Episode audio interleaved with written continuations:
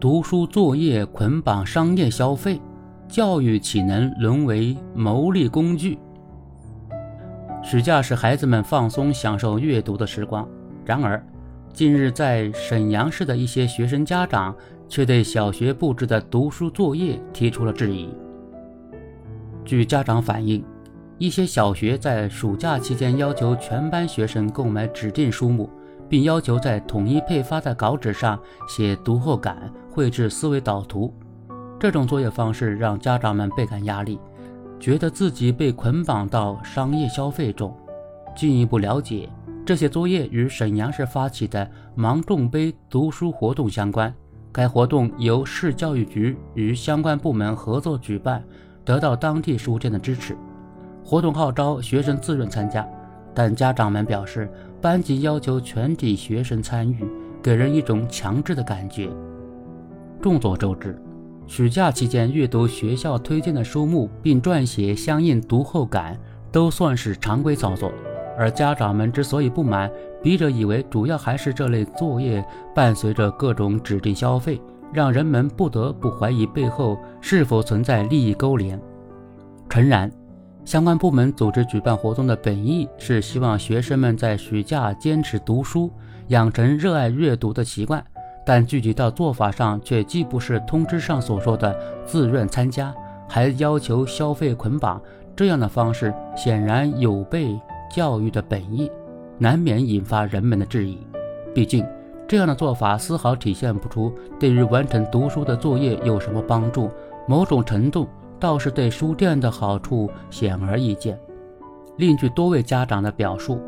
除了在文化城打卡领稿纸、选购指定书籍，再去书店选购思维导图的指定书籍外，学生还要去一些景点打卡。普遍情况下，按照此项规定，一名在读小学生需要在假期到访最少两个打卡点位，完成三项读后感内容；最多的则需要到访四至五个打卡点位，完成六项盖章或或读后感内容。并在开学上交相关材料，但由此又引发新的问题。一般这类作业，如要求一年级的孩子写出五百多字的读后感，往往学生不能单独完成，必须家长帮忙，甚至完全靠大人们代笔。也进而这类作业甚至衍生出相应的市场服务，在互联网某视频平台，还有商家推出约稿代写服务。综上分析来看。这一事件之所以引起广泛争议，关键还是在于引发了对教育资源合理利用和家庭经济负担的讨论。毋庸讳言，学生在暑假期间进行阅读是一种有益的学习方式，可以拓宽知识面，培养阅读兴趣和习惯。然而，如果这样的活动被过度商业化，难免会给家长和学生带来经济负担。再者，相关部门甚至强制要求购买指定书目。这就明显违背了其本初的教育意义。此外，教育局在回应中提到了学生自愿参加的问题，但从相关报道来看，这种自愿看似给予了学生的自主选择的权利，家长接到的学校通知却是全班参与。如此强烈的反差对比，不禁让人产生自认仿佛只存在于名义上，学生实则成了学校表演工具的感觉。实际上，围绕学生的各种捆绑消费，类似乱象并不鲜见。